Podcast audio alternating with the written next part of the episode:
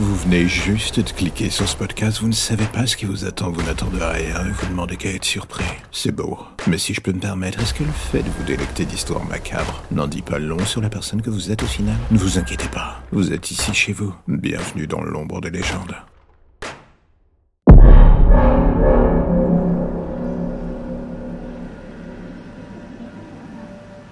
Imaginez un court instant qu'un matin, en vous réveillant, il y a un cadavre dans votre lit. Une femme avec la gorge tranchée. Vous n'avez pas le moindre souvenir de qui elle est ni comment elle est arrivée chez vous. À en juger par le bordel dans la chambre, la nuit a été plutôt agitée. Assez pour finir sur un meurtre? Hmm, Bonne question. Et le souci, c'est que vous n'en savez absolument rien. Vous avez du sang partout, votre tête est en rade. Ça ne va pas du tout. Soudain, on tape violemment à la porte. Le mot police retentit d'un coup. Et là, tout s'emballe. La peur vous envahit. Dans ce genre de cas il est évident qu'on ne réagit pas du tout avec du bon sens. Vous faites la seule chose qui vous semble logique.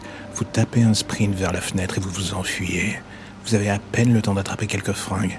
Derrière vous, le bruit de la porte que l'on défonce retentit, mais vous n'écoutez déjà plus, vous courez, vous courez. Cette fuite éperdue semble durer des heures, une éternité pendant laquelle vous croisez les regards de ces gens qui semblent vous voir pour ce que vous êtes, un criminel. Vous voudriez retourner chez vous, vous dire que tout cela n'est qu'un cauchemar, mais à ce moment, le visage de la femme morte dans votre lit vous revient. Vous passez soudainement devant une vitrine avec des TV, votre visage apparaît en grand sur tous les écrans, avec l'inscription meurtrier.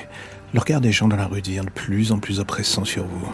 C'est insupportable. Vous reprenez votre fuite. Mais en traversant la rue, vous êtes soudainement fauché par une voiture que vous n'aviez pas vu venir. Le choc est d'une violence absolue, le vol et acrobatique, et la finalité sans équivoque en touchant le sol.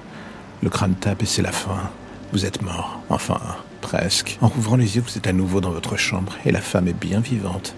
Vous êtes en train de faire l'amour, elle est sur vous, et le spectacle est tout sauf désagréable. Enfin, dans un monde où vous ne l'avez pas vue morte, quelques heures plus tard, la gorge tranchée, elle sent que quelque chose cloche, elle s'arrête. Elle vous demande ce qui ne va pas, à vrai dire tout, car sous vos yeux effrayés, son visage se déforme sans cesse.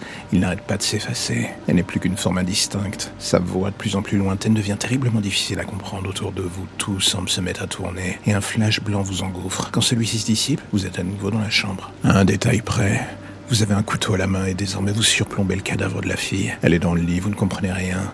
Et soudain, derrière vous, un rire vous fait vous retourner brutalement. Vous êtes face à un autre homme, tout comme la femme. Son visage ne cesse de se déformer et de prendre une myriade de formes. Les visages qui succèdent sont ceux des gens que vous connaissiez et d'autres que vous n'avez jamais vus. Mais c'est celui sur lequel cette loterie infernale se fiche qui vous terrifie le plus. C'est le vôtre. Vous êtes face à un miroir et ce dernier est une version des plus malsaines qui soit. Il vous regarde pour vous dire une seule chose. Cours. Et alors que vous tentez de dire quelque chose, la porte vole en éclat, vous entendez à nouveau le mot police. Un officier arme à la main vous voit avec le couteau plein de sang, le sang toujours partout, encore et encore. Et alors vous faites un geste de trop. Il n'hésite pas. Une pluie de feu s'abat sur vous. Vous vous écroulez mort à côté du cadavre de la femme, côte à côte dans la mort, c'est presque beau. Et alors que vous agonisez, le visage de votre double revient dans l'écran. Il est au milieu de la foule, personne ne le voit, il s'approche de vous. Il vous murmure à l'oreille. La prochaine fois tu m'écouteras quand je te dirai de courir. On se revoit bientôt. Et d'un coup, une fois de plus, rideau.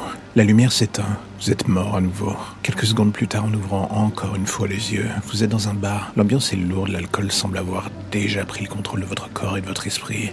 Et soudain, une femme entre dans votre champ de vision. Elle s'assoit devant vous. Elle vous regarde en disant On en était où? Vous la reconnaissez. C'est la femme morte dans votre chambre. Vous êtes crispé, inquiet ailleurs. Et soudain, quelqu'un pose deux verres entre vous et la femme. Ce barman, c'est vous. Il vous sourit. Vous comprenez que vous êtes revenu au point de départ. Soirée de merde.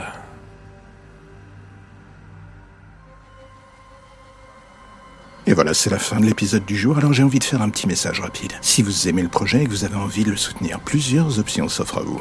En parler, le partager ou le soutenir via le Tipeee mis en place.